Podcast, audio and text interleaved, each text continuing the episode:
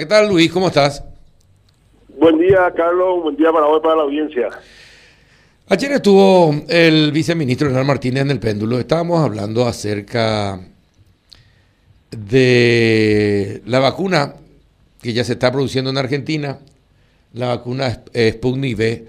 Y él contó que dos eh, laboratorios paraguayos eh, dijeron que estaban en condiciones, hicieron la propuesta para ver si podían también fabricar en Paraguay la Sputnik V. ¿Cómo está ese tema, Luis? ¿Y hay, hay alguna respuesta del gobierno ruso al respecto de, de, este pedido?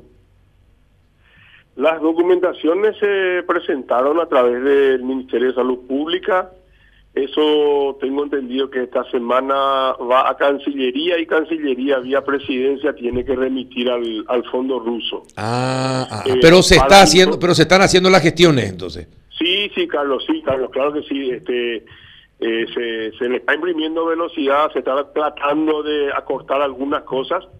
Eh, yo creo que en los próximos días eso ya va a estar en, en poder del fondo ruso porque va vía presidencia. Salud Pública ya terminó su... O sea, eso técnicamente, Carlos, lo que había que hacer es, primero la industria farmacéutica tiene que este, comunicar oficialmente la capacidad instalada.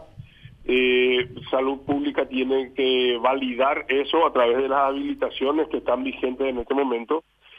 De ahí va a Cancillería y Cancillería con presidencia se pone, porque acuérdate que la propuesta vino a través de la visita del ministro Federico este, en Rusia.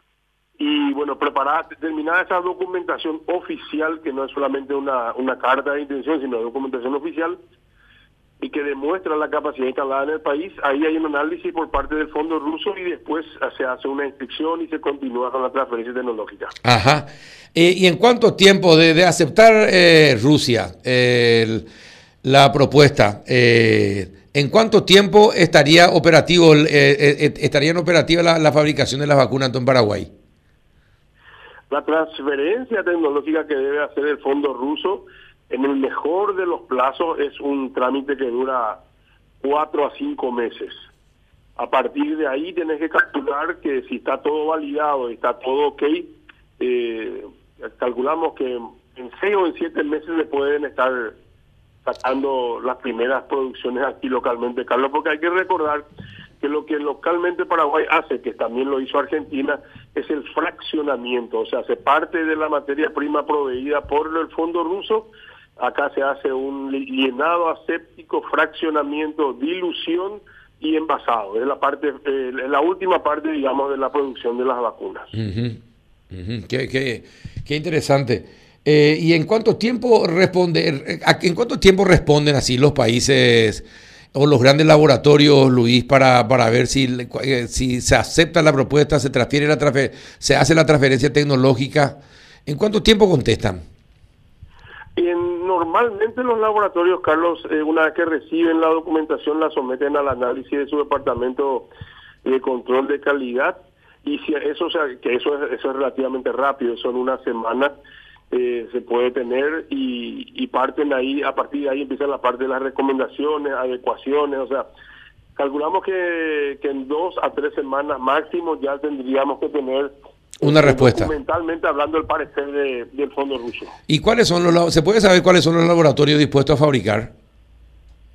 Eh, lo manejó Dinavisa, le hizo una consulta a Cifarma, eh, se, trabajaste, trabajó eso, Déjame confirmar porque en realidad fue la fue directamente una notificación que envió el presidente este, Gerardo García y ayer se entregaron las documentaciones. Es Dinavisa la que hoy tiene que, porque acuérdate Carlos que estamos hablando, en esta primera etapa es el laboratorio habilitado por la Dirección de Vigilancia. O sea, lo que tendrías que preguntarle es a la doctora María Antonieta en este momento cuáles son eh, los, los laboratorios que están habilitados y produciendo biológicos en Paraguay. Ella te va a dar el eh, la respuesta oficial. Bueno, ya, eh, decime una cosa, ¿vos estudiaste relaciones públicas o, algo llamado diplomacia? Porque te, mira, como canciller te comportás muy bien. Y Carlos, que mi formación real, mi formación real no es industria farmacéutica, es periodismo.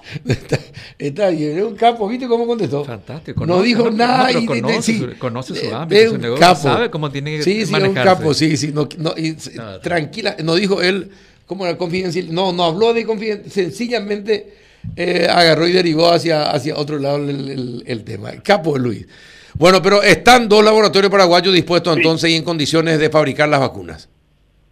Así mismo, o sea, yo creo que, como te decía recién, estimamos que en tres semanas podríamos tener ya algo concreto cuando hayan recibido toda la documentación en Rusia, la hayan evaluado y, y, ahí eleven su parecer técnico.